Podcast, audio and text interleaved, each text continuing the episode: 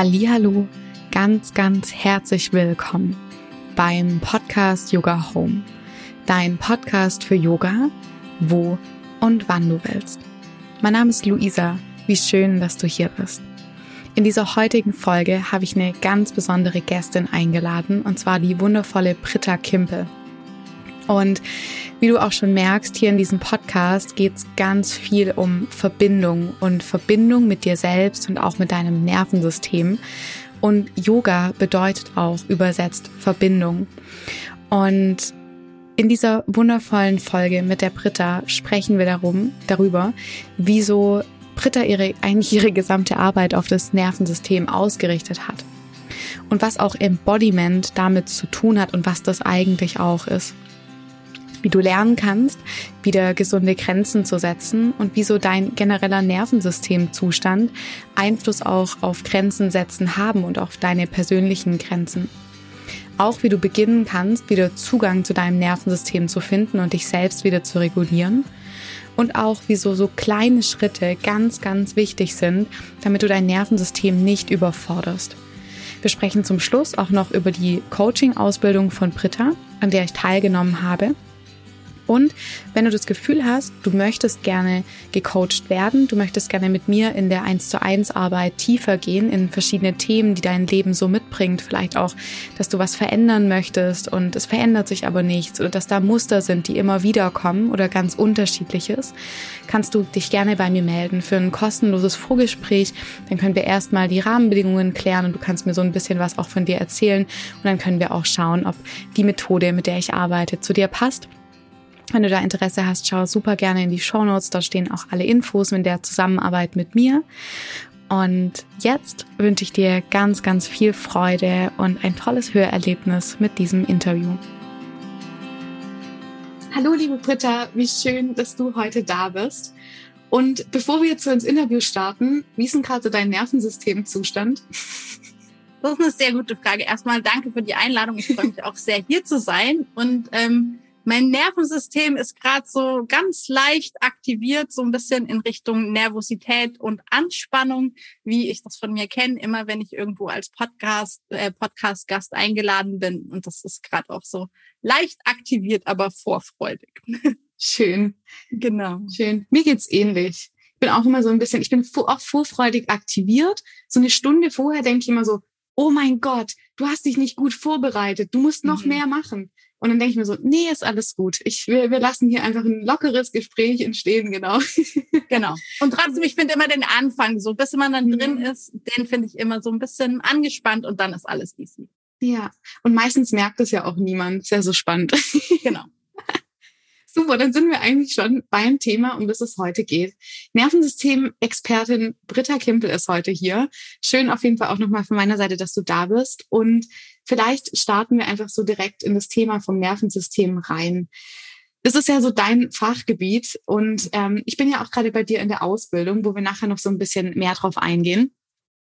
Wie kam es denn dazu, dass dich das Nervensystem so extrem fasziniert, dass du quasi deine ganze Arbeit auf dieses Thema ausgerichtet hast? Das ist eine total schwierige Frage. Also ich bin Psychologin vom Background und ich habe mich auch im Studium, und das ist jetzt echt schon irgendwie 20 Jahre her, dass ich angefangen habe zu studieren, aber ich habe mich da schon für das Thema Neuropsychologie, Neurowissenschaften, Hirnforschung und so weiter interessiert und hatte auch eine Zeit lang überlegt, wirklich ganz in den Bereich reinzugehen, aber ich bin einfach nicht so der Typ, der dann in der Forschung ist und irgendwie ständig Auswertungen machen will. Deswegen war das dann doch nichts. Aber das Interesse war auf jeden Fall da. Und wie das Leben so ist, sind dann so ein paar andere Pfade gekommen, die ich eingeschlagen habe. Ich war ja eine Zeit lang irgendwie wirklich in so einem klassischen Konzernjob, dann als Arbeitspsychologin angestellt, ähm, habe da aber einfach festgestellt, dass ich irgendwie zu sehr eingeschränkt bin oder einfach dass es nicht darauf ankommt, wer ich bin, sondern zum Beispiel, welche Klamotten ich anhabe oder wie meine Haare sind, einfach so Status- und Machtdinge. Und da hatte ich dann auch nicht so Lust drauf. Und dann ist mein Weg irgendwie übers Yoga gegangen und im Yoga, in der Yoga-Welt habe ich Embodiment kennengelernt und Embodiment, sage ich immer wirklich, hat mein Leben verändert. Und trotzdem hat irgendwie noch was gefehlt. Und dann frag mich nicht wie, aber plötzlich kam das Nervensystem von vor 20 Jahren wieder mit dazu. Und heute kombiniere ich eben Embodiment und wirklich die Nervensystemarbeit. Und ja, eigentlich erst in den letzten zwei, drei Jahren, dass ich da der absolute Vollnerd da drin geworden bin und wirklich Tag und Nacht über nichts anderes reden könnte. Spannend, ja, dann freue ich mich auf deine Antworten auch nachher zu den Fragen. Sehr gut. Mal schauen, wie lang das Interview heute wird. Wir haben ja vorher gesagt, wie lang ungefähr. Mal schauen, ob wir es schaffen. Genau. Und du hast jetzt gerade gesagt, ähm, Embodiment hat dein Leben verändert. Willst du uns da mal so ein bisschen mit reinnehmen? Was war ja. denn davor? Also vor Embodiment ähm, war ich ein Mensch, der zum einen sehr auf eine Art auch immer angepasst war, also ganz viel Angst hatte, was denken die Leute, also sehr so irgendwie gefangen in so starren Strukturen, obwohl ich mich bis dahin wirklich auch schon so einigermaßen befreit hatte, aber das Muster so generell war immer noch in mir. Und damit ist einhergegangen, also ich war sehr verbissen und vor allem ultra verkopft. Also so mein Verstand war mein Leben lang mein Sicherheitsnetz. Wann immer irgendwas emotional wurde, konnte ich es irgendwie mit dem Verstand entschärfen und habe die Sachen nicht so an mich rankommen lassen müssen. Und so der ganze Zugang zu Empfindungen, zu Gefühlen, zu Emotionen, das war komplett blockiert. Und ich bin in dieses Embodiment-Training tatsächlich irgendwie reingestolpert, ohne zu wissen, worauf ich mich da einlasse. Und das war für mich mega, mega schwierig und am Anfang wirklich richtig der Hass, weil das, was ich gewohnt war, nämlich, dass ich schnell verstehe und dass ich mir schnell Wissen aneigne, hat in dem Raum plötzlich nicht funktioniert, weil es ging nicht um Wissen und Verstehen, sondern es ging um Fühlen. Und ich war da drin die absolute Katastrophe und die absolute Niete.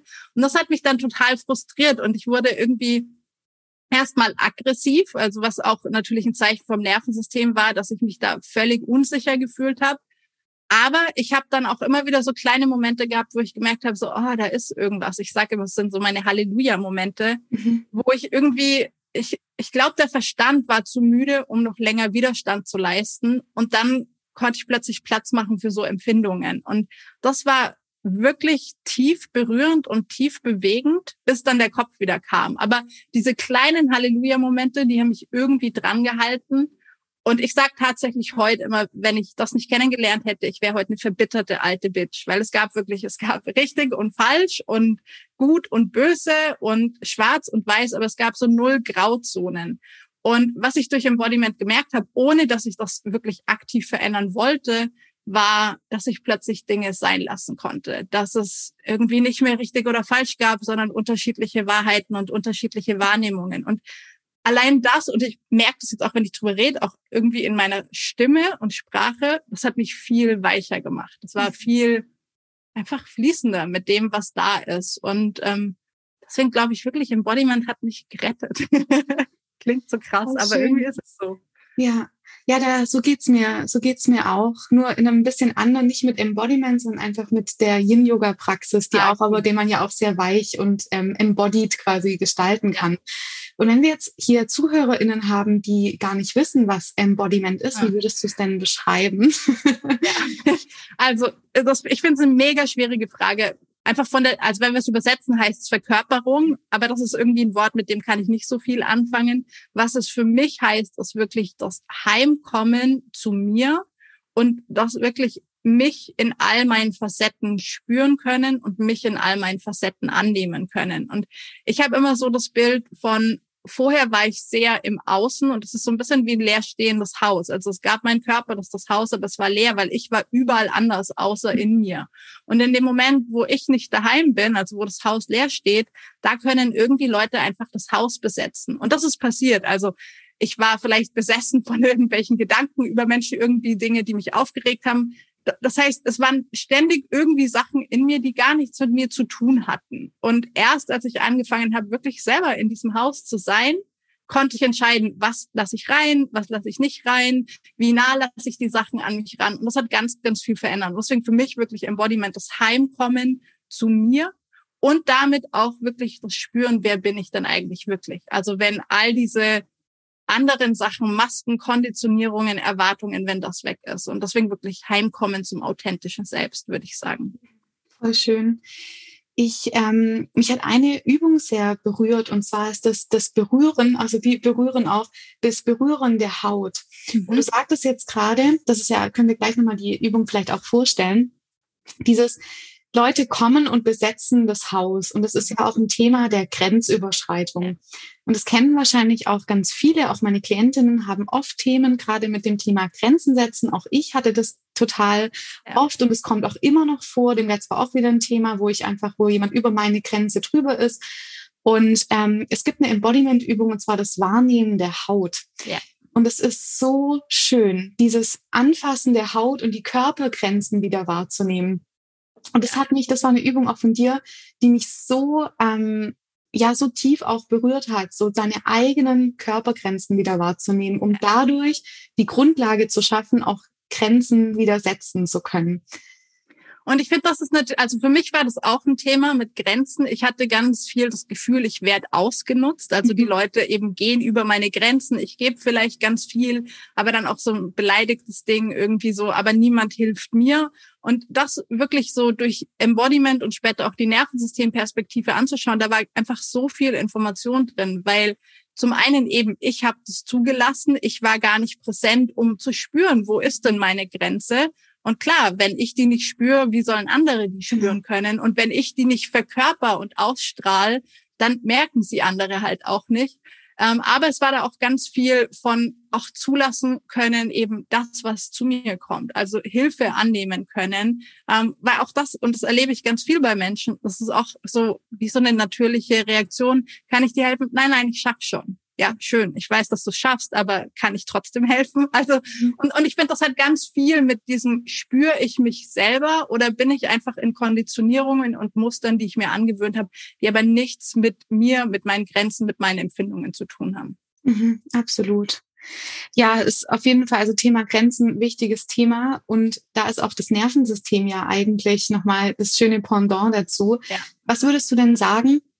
Wenn jemand zu dir kommt und sagt, hey, Grenzen setzen ist für mich so schwer, wie würdest du das denn mit dem Nervensystem quasi erklären? Was passiert da mhm. im Nervensystem? Also das eine, was passiert ist, oder was wahrscheinlich schon die, die Ursache dafür ist, dass Grenzen setzen zu schwer ist, ist mal der generelle Zustand im Nervensystem. Und wir leben in einer Welt, in der zu viel Stress ist, in der wir zu viele Themen, Emotionen, Sachen unterdrücken, unsere Wahrheit nicht aussprechen. Und all das sind Sachen, die unser Nervensystem mehr und mehr in den Überlebensmodus reinbringen. Sprich, mein Nervensystem ist daueraktiv, es schüttet dauernd Stresshormone aus und wenn wir uns das anschauen, was in dem Zustand passiert ist, dass wir den Zugang zu unseren Empfindungen verlieren. Und aus der Evolution betrachtet macht das mega Sinn, weil wenn da eine Gefahr ist, und das war halt vor ein paar tausend Jahren der Säbelzahntiger, falls der mich beißt oder kratzt, macht es Sinn, dass ich mich selber weniger spüre, weil dann tut's halt weniger weh. Jetzt haben wir aber halt heute nicht mehr den Säbelzahntiger, sondern unsere kumulierten Sorgen und Gedanken und all die Themen. Aber es passiert das Gleiche. Wir verlieren die Empfindung für uns selbst. Und deswegen das Erste, was ich generell machen würde, ist wirklich zu schauen, wie kann das Nervensystem wieder anfangen, sich in dem, wo es ist, sicher zu fühlen, um aus diesem ständigen Alarmbereitschaft, ständigen Überlebensmodus einfach wieder rauszukommen und damit erstmal die Verbindung zu den eigenen Empfindungen wieder zu stärken. Mhm. Und wenn die da ist, eigentlich muss man dann gar nicht mehr groß an Grenzen arbeiten, sondern das ist was, was automatisch entsteht, wenn das Nervensystem sich wieder spüren kann.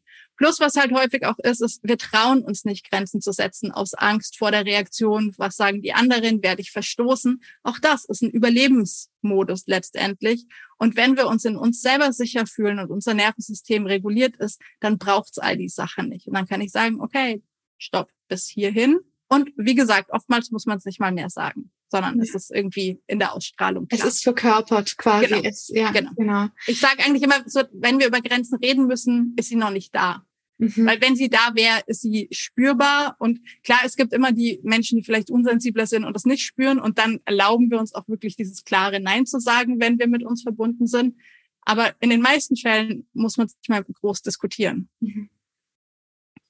Ja, das ist dann natürlich die beste Option quasi. Genau. genau. Super. Und auch hier vielleicht die Einschränkung, gell? Ich meine, wir sind alle Menschen. Wir haben alle unsere Tage und unsere Phasen und ja. ähm, selbst wenn wir grundsätzlich reguliert sind und ich zum Beispiel merke, wie mein Leben sich in den letzten Jahren verändert hat und dann ist halt da dieser eine Tag, an dem stehe ich morgens mit dem Fuß irgendwie falsch auf und der Tag ist einfach von vornherein irgendwie scheiße, wenn man das so sagen.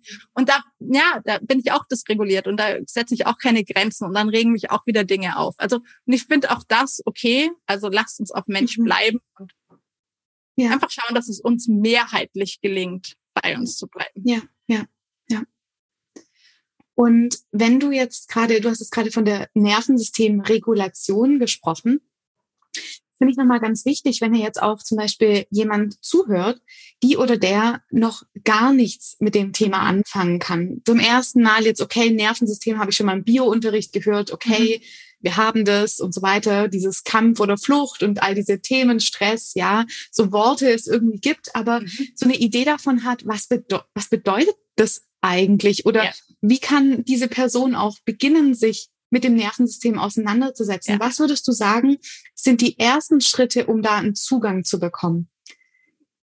Also für mich der erste Schritt ist wirklich vollkommen präsent zu werden. Also das, was ich vorhin auch gesagt habe, mich selber zu spüren. Und oftmals ist aber der Zugang eben zu mir selber so verschüttet, dass ich eigentlich immer anfange, ähm, die Umgebung einfach zu spüren. Also eine Präsenz im Hier und Jetzt zu ermöglichen sozusagen. Und alle, die uns gerade zuhören, können das in dem Moment auch machen. Also was nehmen wir bewusst wahr? Was können wir bewusst hören? Vielleicht sind wir irgendwo unterwegs. Was können wir sehen? Und einfach diese Sachen, die im Hier und Jetzt sind, bewusst zu spüren. Und das ist tatsächlich was, was unser Nervensystem per se schon entspannt, weil eben die meisten der Gefahren, die unser Nervensystem glaubt wahrzunehmen, die existieren in unserem Kopf. Das sind die Erinnerungen an die Vergangenheit und das sind die Sorgen um die Zukunft. Aber in dem jetzigen Moment ist wahrscheinlich bei den wenigsten eine akute Gefahr da. Und deswegen, wenn das Nervensystem einfach sich nur aufs Hier und Jetzt konzentrieren kann, entspannt das das Nervensystem schon. Und deswegen, das wäre für mich wirklich so der erste Schritt. Sehen, was ich sehen kann, hören, was ich hören kann, riechen, schmecken und so weiter. Mhm sich quasi immer wieder so ein bisschen zu orientieren, die Sinne zu nutzen, genau. die wir eh haben, die kostenlos sind. Genau. Ähm. Und die auch nicht eine Yogamatte brauchen und auch nee. keine Zeit. Also ich kann spazieren gehen und das machen. Ich kann im Supermarkt an der Kasse stehen. Ich muss nicht irgendwie mir denken, shit, mein Alltag ist eh schon so voll und jetzt muss ich noch irgendwie mich spüren oder präsent mhm. werden. Nein, ja. nee, das ist was, was parallel läuft sozusagen. Ja, ja, das ist ja oft so dieses, dieser große Faktor, den ja viele dann so voranschieben, dieses, ich habe dafür keine Zeit. Mhm. Ja, aber da muss ich auch sagen, das ist trotzdem eine Entscheidung, die ich dann treffe für mich ja. quasi. Und ähm, wie du sagst, das kann man wunderbar auch. Ich kann mich jetzt auch quasi spüren, wenn ich mit dir hier spreche. Das kannst du genauso machen. Genau. Und auch du, wenn du zu Hause zuhörst, kannst dich auch einfach spüren, zum Beispiel deine Füße oder die Hände. Und du kannst uns genau. trotzdem zuhören. Genau. genau. Prima. Und was wäre denn so der, der nächste Schritt, wenn du sagst, wir gehen Richtung Nervensystemregulation? Die Person ist jetzt schon so im Hier und Jetzt angekommen, sie orientiert sich, sie hört. Was wäre so das nächste, was du sagen würdest, was zum Thema Nervensystemregulation beiträgt? Ich, ich glaube letztendlich, es sind total viele Faktoren. Für mich ist wirklich so dieses, also präsent werden, dann sich mit sich selber verbinden und sich mit der Umgebung verbinden. Das ist so ein Schritt. Eine weitere Komponente, die für mich dazugehört, ist zum Beispiel auch, sich mit der Stressphysiologie oder den an der Stressreaktion beteiligten Organen auseinanderzusetzen. Und das ist was, was dann schon so ein bisschen seltsamer klingt und vielleicht auch nicht ganz so einfach ist, ohne Anleitung zu machen. Ähm, aber das ist was, wenn wir einfach immer im Stressmodus sind und immer Stresshormone ausgeschüttet werden, da gehen unsere Organe auch irgendwie in Mitleidenschaft. Einfach weil die halt permanent jetzt irgendwie was eben zum Beispiel eine Aktivierung bringen müssen, wo auch eigentlich gar nicht gerade was gefragt ist. Ähm, und deswegen die Arbeit mit den Stressorganen, wirklich um hier einfach wieder eine Regeneration herzustellen und den Organen irgendwie wieder eine Pause zu gönnen und zu sagen, hey, okay, jetzt ist gut, wir müssen nicht weiterarbeiten. Aber wie gesagt, das ist so ein bisschen ein komplexerer Teil. Ähm, ich finde Nervensystemarbeit wirklich, also für mich ist das Wertvollste einfach nur ankommen, spüren und vielleicht was ganz, ganz wichtig ist, ist erlauben, dass das, was da ist, da sein darf. Mhm. Ähm, also wirklich so diese volle Akzeptanz und das Annehmen von dem, was ist, selbst wenn es unangenehm ist. Ja. Und ein Beispiel, das hattest du mal gesagt und das fand ich so einleuchtend, das erzähle ich auch super gerne, ist dieses, die Temperaturanzeige, auf ja. der ich laufe. Britta hat mal ähm, in einem, im, Seminar, hast du erzählt, im, im Workshop, dass wenn jemand generell ein sehr dysreguliertes Nervensystem hat und eher aktiviert ist, quasi auf 30 Grad läuft, was ja ziemlich warm ist, wenn wir uns jetzt mal mit hier mit draußen verbinden und mit 30 Grad. Wenn das meine Normaltemperatur ist, dann ist oder meine Normaltemperatur, aber die Zimmertemperatur, die gesunde, sage ich mal, die die entspannte Temperatur irgendwie bei 21 Grad liegt, dann ist es, wenn ich mich so krass runterreguliere, ganz schön kalt da unten. Ja.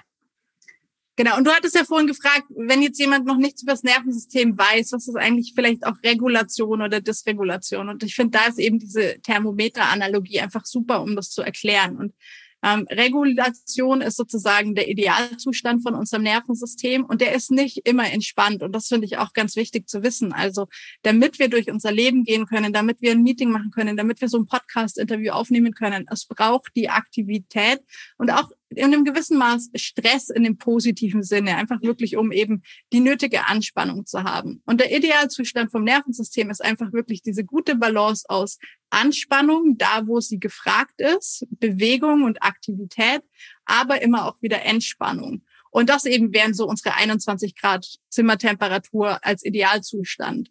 Jetzt hatte ich schon auch gesagt, und wir wissen es alle, wir sind chronisch gestresst und so weiter. Und damit gewöhnt sich unser Körper an dieses neue Level an Stresshormonen. Wenn immer Stresshormone da sind und noch mehr ausgeschüttet werden, noch mehr ausgeschüttet werden, gewöhnt sich der Körper daran und wird tatsächlich auf eine Art süchtig nach dem. Einfach weil das das ist, was er kennt.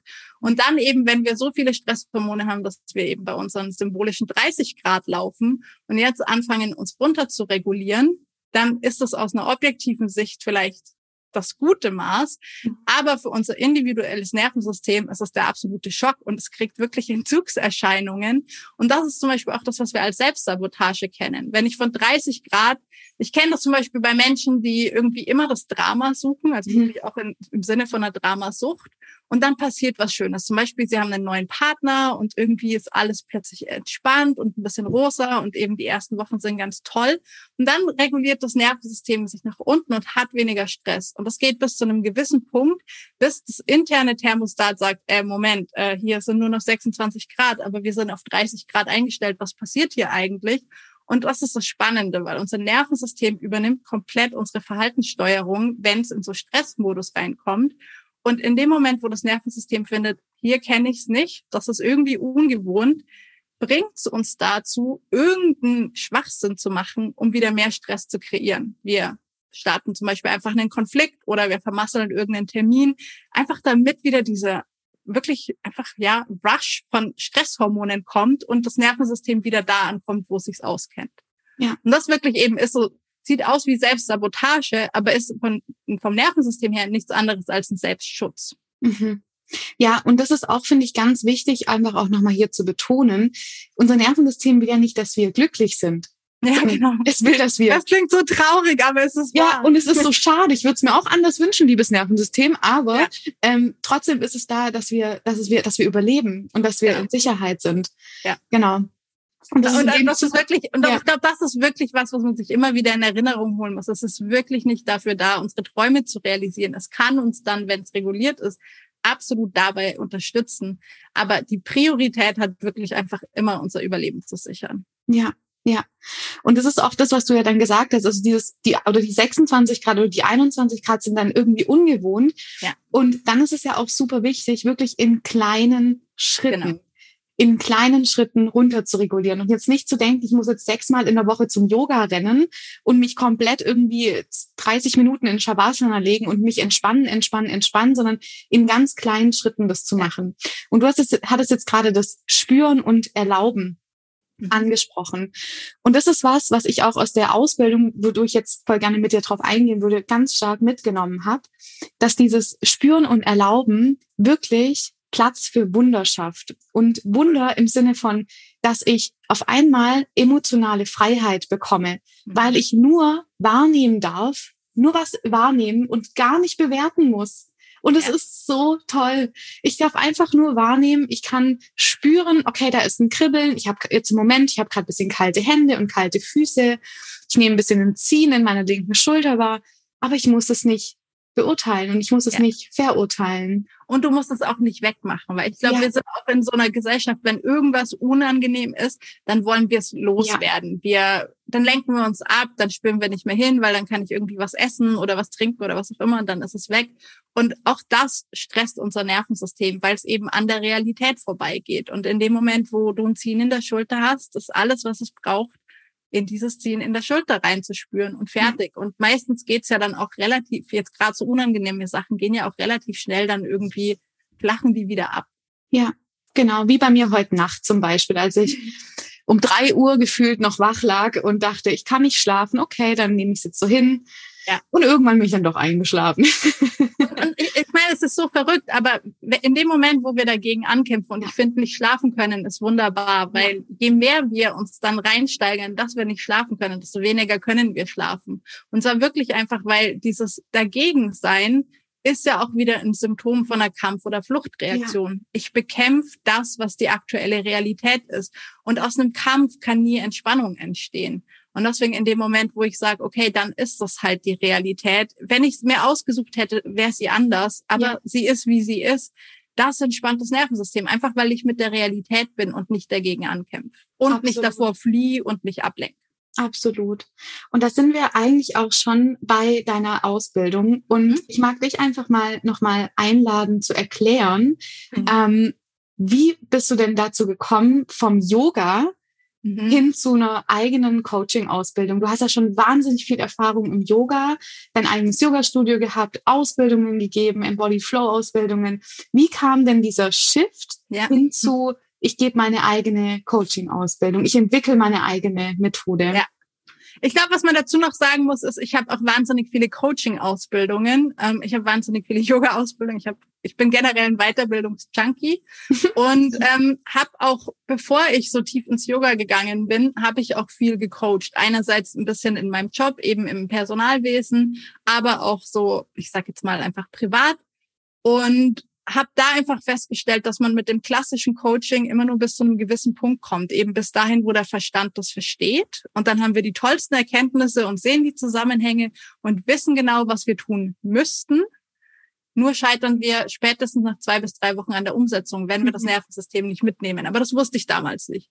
Und irgendwie war ich dann frustriert von diesem Coaching, weil eben es gab diese tollen Erkenntnisse, aber am Ende so richtig verändert hat sich halt oft dann auch nichts. Und dann habe ich das Coaching tatsächlich so ein bisschen ad acta gelegt. Ich habe im Yoga-Studio noch ein bisschen gecoacht, wenn Anfragen kamen, aber das nicht so groß gepusht.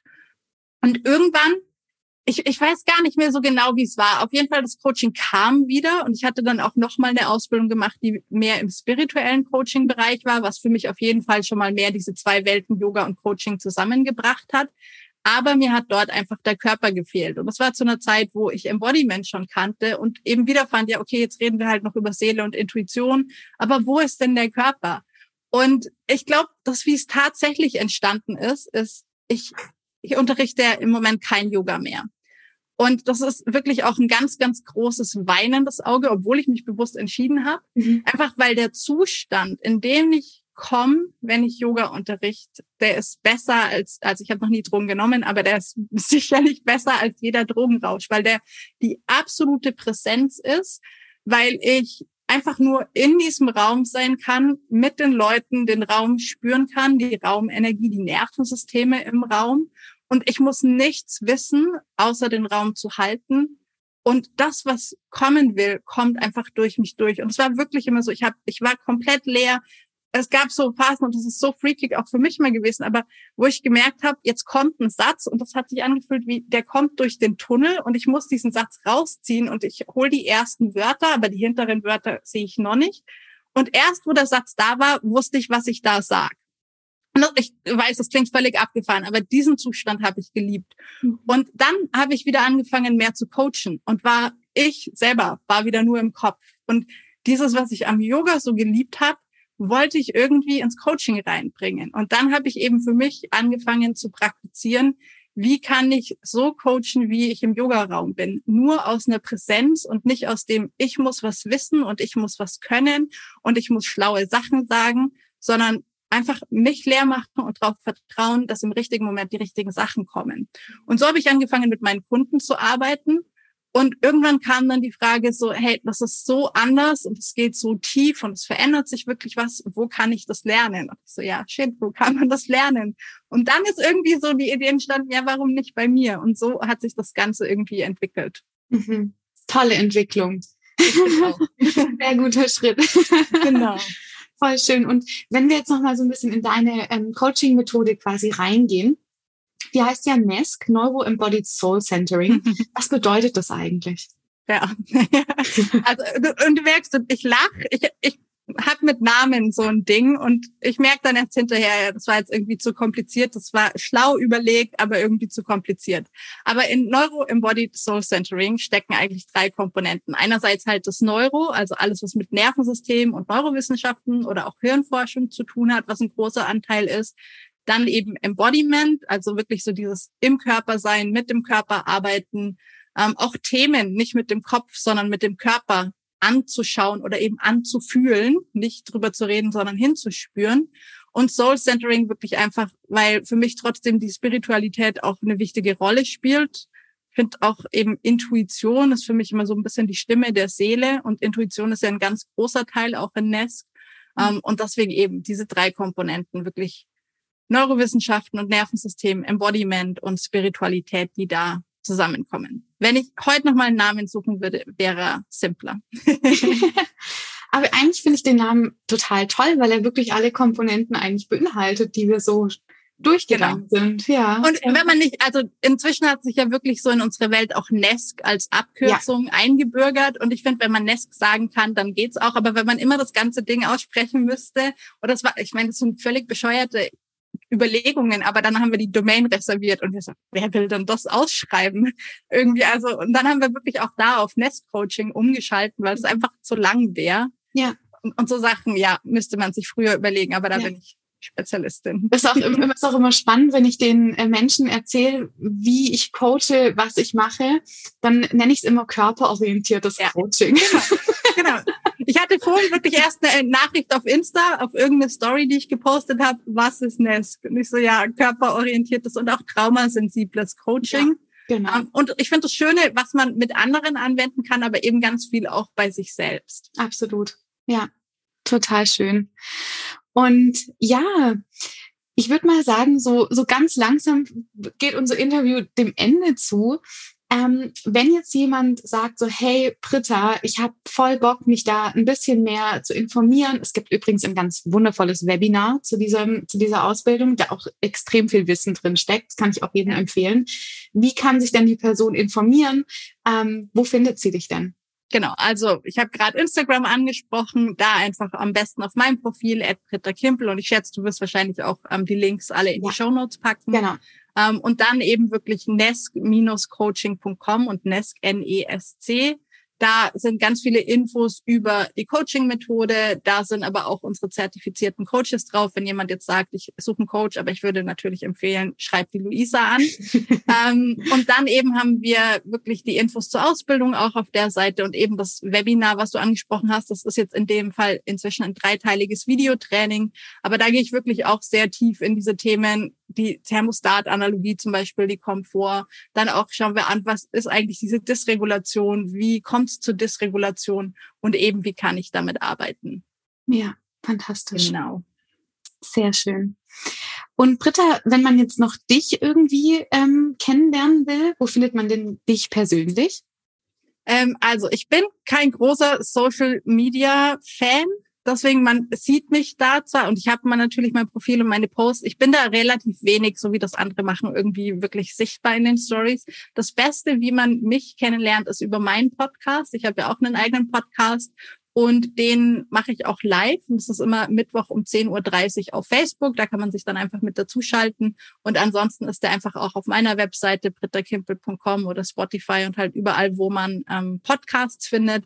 Und ich glaube, da kriegt man so über mich und wie ich denke und funktioniere, ähm, kriegt man da am meisten mit. Mhm. Und wenn jetzt jemand Oder halt in der Ausbildung. Ja, genau, genau. und wenn jetzt jemand noch sagt, so, hey, Britta, hast du mir vielleicht einen Literaturtipp, gerade mhm. so in die Richtung Grundlagen vom Nervensystem, ja. das so ein bisschen besser zu verstehen, hast du da noch was? Ich würde einfach alles von Deb Dana. Ähm, empfehlen. Sie ist eine Autorin oder auch Forscherin, Therapeutin eigentlich, die die sogenannte Polyvagaltheorie wirklich eben in den klinischen Bereich gebracht hat. Und das klingt viel komplexer als ihre Bücher sind, weil ich finde, die sind super verständlich und schön und angenehm und eben auch auf Deutsch übersetzt. Das ist ja vielfach dann auch wichtig. Und deswegen Deb Dana kann ich alles von ihr eigentlich empfehlen. Prima. Okay, dann packe ich das auch in die Show Notes. Hey Britta, vielen, vielen Dank für das Gespräch, für deine Zeit und sehr ähm, gerne. Ich freue mich so sehr, dass ich da Teil auch davon sein durfte. Und hey, die nächste Runde geht ja im Oktober los, richtig? Genau, genau. genau. und da ist die Ausschreibung die, gemacht. Genau, da ist auch die Anmeldung jetzt ähm, geöffnet. Genau. Beziehungsweise die Warteliste, oder? nee, inzwischen ist tatsächlich die Anmeldung, die Anmeldung offen. Okay. Seit paar Tagen ähm, kann man sich wirklich anmelden. Wir haben die ersten Anmeldungen auch schon gekriegt und wer sich berufen fühlt und so. Ich sage immer, ich will Teilnehmer, die ein Ganzkörperjahr spüren, also wirklich so ein die Zellen tanzen vor Freude, wenn sie drüber nachdenken, da dabei zu sein und so ein Vibrieren in sich. Und wer das spürt, alle Infos sind auf der Webseite. Super. Dann herzlichen Dank dir. Danke dir für die Einladung.